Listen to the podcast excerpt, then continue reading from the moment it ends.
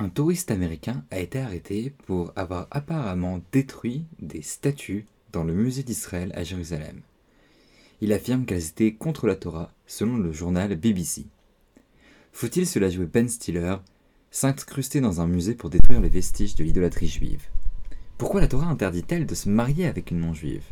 D'ailleurs, la Torah interdit-elle vraiment au niveau littéral de prendre une femme non-juive comme épouse ou concubine? Spoiler, il semblerait à première vue que non. Pour comprendre le débat, il faut revenir au verset dans Devarim, Zain, Pasuk Gimel, ainsi que le précédent pour avoir les contextes. Je vous les lis en français.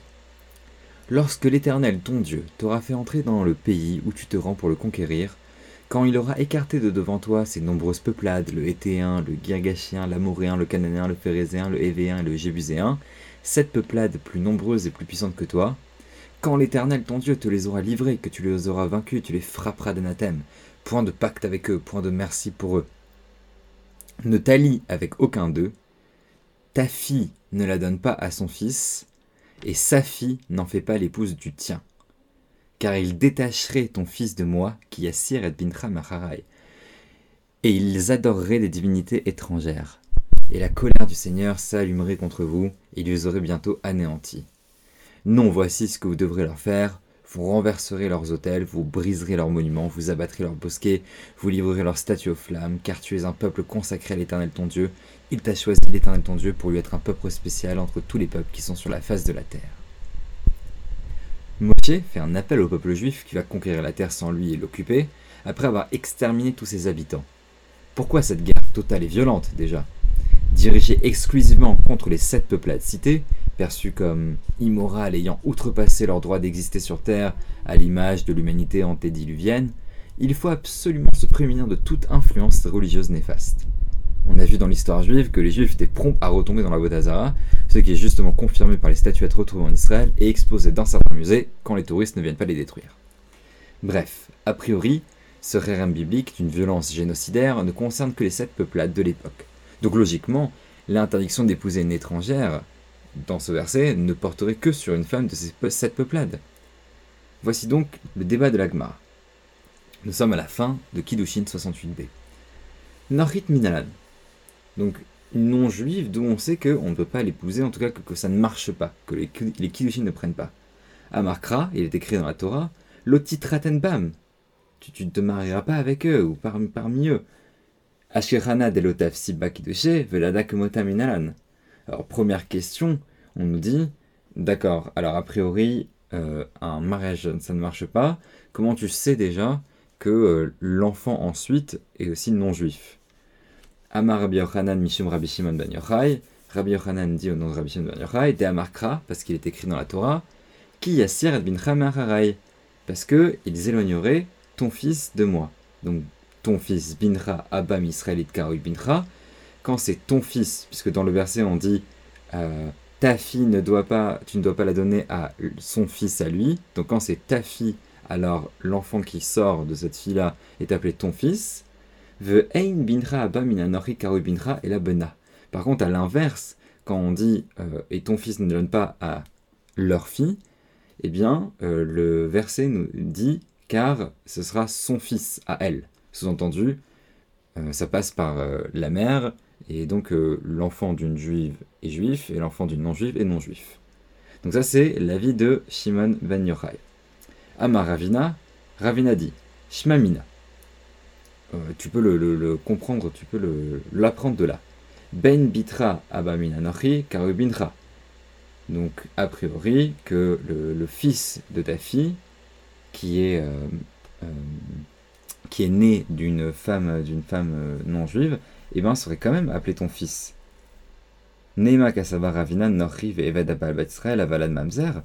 Mais du coup, est-ce que ça voudrait dire pour Ravina que euh, cet enfant serait une Mamzer? C'est-à-dire que, que ça marcherait alors euh, de ce mariage en tout cas marcherait, mais qu'a priori donc la loi juive s'appliquerait et donc que cet enfant sera mamzer puisque normalement ils n'ont pas le droit euh, d'être de se marier.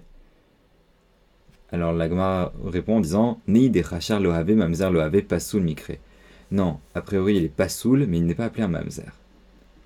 Après, on revient avec une, autre question qui concerne véritablement les sept peuplades. La Gemara demande Ahu bishiva koimtiv, sharumat minalan. Et c'était ma question du départ. Ça, tout, tout, ce qu'on vient de dire, ça parle des sept peuplades. Des sept peuplades cananéennes spécifiquement qui vivaient en Canaan à l'époque où euh, les, Hébreux ont dû conquérir la terre. Mais comment on sait que euh, ça ne marche pas, qu'on ne peut pas se marier avec une femme juive d'une autre nation, une femme non juive d'une autre nation euh, aujourd'hui? Amarkra, la réponse de la Gemara, c'est parce qu'il est écrit dans la Torah, qui Siret bintra, les rabat kal amesirim. Parce qu'ils vont détourner ton fils. C'est-à-dire que toute personne qui n'est pas juive a priori, eh ben, va détourner ton fils, c'est-à-dire ne sera pas éduqué dans Torah et mitzvot. Donc a priori, ça concerne toutes les autres nations que les nations juives. Ah, Rabbi Shimon, Ça, ça marche selon Rabbi Shimon qui l'a dit tout à l'heure, justement, que euh, eh bien, c'était, euh, c'était parce que Kiyasir parce que c'était la raison de, de, la, de l'interdiction, était parce que, comme il est écrit dans le verset, que ça, qu'ils allaient détourner ton enfant. Mais par contre, et là les rabbanan maïtama, mais pour les, les rabbins, euh, qui a priori, donc dans, dans, un autre débat qui parle de, de, la raison en général des mitzvot, les rabbins, eux, ne, ne donnent pas de, raison spécifique au, mitzvot euh, forcément. Et donc, quelle, serait la raison ici pour dire que euh, le mariage ne, ne, prendrait pas avec toute autre femme non juive Amarkra, eh bien, il est écrit dans la Torah dans un autre verset, dans la parashat Kitetse, sur la femme captive, et ensuite tu iras vers elle et tu pourras l'épouser. Donc pour ça, il faut que je vous explique un petit peu le contexte. La Torah permet en cas de guerre quand, dans le temps de, la guerre en général à l'époque, eh il y avait effectivement des, problèmes, des viols de guerre, et la Torah n'interdit pas complètement cette pratique, mais elle met une grande, grande limite. Elle permet à un homme juif de prendre une femme comme trophée, comme butin de guerre, mais au moins elle place une limite en disant tu dois d'abord lui laisser le temps de pleurer sa famille, euh, de, tu dois, elle doit d'abord se raser la tête, etc. Tu, tu peux pas la toucher, et tu peux peux pas coucher avec elle, et que une fois qu'un certain moment sera passé et qu'elle aura pleuré sa famille, qu'elle aura fait le deuil, alors là, et seulement là, si tu veux encore l'épouser, eh bien, euh, tu pourras l'épouser. Sous-entendu, d'ailleurs, le, viol de gaz, c'est quelque chose d'extrêmement pulsionnel et quelque chose qu'on fait sur l'instant. Et même la Torah te dit, bah, en fait, si tu veux prendre une femme comme butin de guerre, tu dois le faire d'une manière qui est en fait une manière d'un engagement et qui va complètement à l'encontre de la pulsion première de juste de, vouloir violer une femme en temps de guerre. Je dis pas que c'est ça rend la chose complètement acceptable et cachère, je dis juste que pour l'époque, c'est déjà une grosse limite qui est placée sur une, une pratique qui est d'ailleurs euh, encore une pratique aujourd'hui dans, dans, certains endroits. Bref, tout ça pour dire que on nous dit une fois qu'elle a fait tout ce processus-là, ensuite elle devient juive et ensuite tu peux l'épouser. Et du coup, Miklal de Meikara, le Tafsiba Kiddushin. Ça veut dire que avant, eh bien, ça n'aurait pas marché. C'est-à-dire qu'avant, tu ne peux pas, euh, même si elle est déjà dans sa maison, eh bien, euh, il n'y aurait pas eu de Kiddushin. Donc finalement, on, va y, on va y revenir, mais les, rabbins ne peuvent pas déduire des, des sept peuplades l'interdiction du mariage mixte. Ils sont obligés de le déduire d'un autre passage dans Kitotse. Ashkechan delotav seba Kiddushin, velada kamotan minalan. Et donc ensuite, il y aura, il y a toute une, question ensuite de savoir euh, d'où on sait, la Gemara va continuer en posant la question de d'où on sait que les enfants sont aussi, sont non juifs. Mais voilà, ce qui m'intéressait, c'était vraiment que c'était que grâce à un autre passage de la Torah qu'on peut déduire l'interdiction ou l'impossibilité d'épouser une femme non juive, à l'exception de pour Rabbi Shimon. Et donc ressort de là qu'il y a deux réponses à l'interdiction religieuse du mariage mixte, qui est une question très actuelle. La première, c'est une réponse technique, c'est-à-dire que tout simplement, ça ne marche pas le mariage ne peut pas prendre effet légalement, il est non existant et la relation ne peut pas commencer. C'est juste, on voit bien que c'est une impossibilité technique.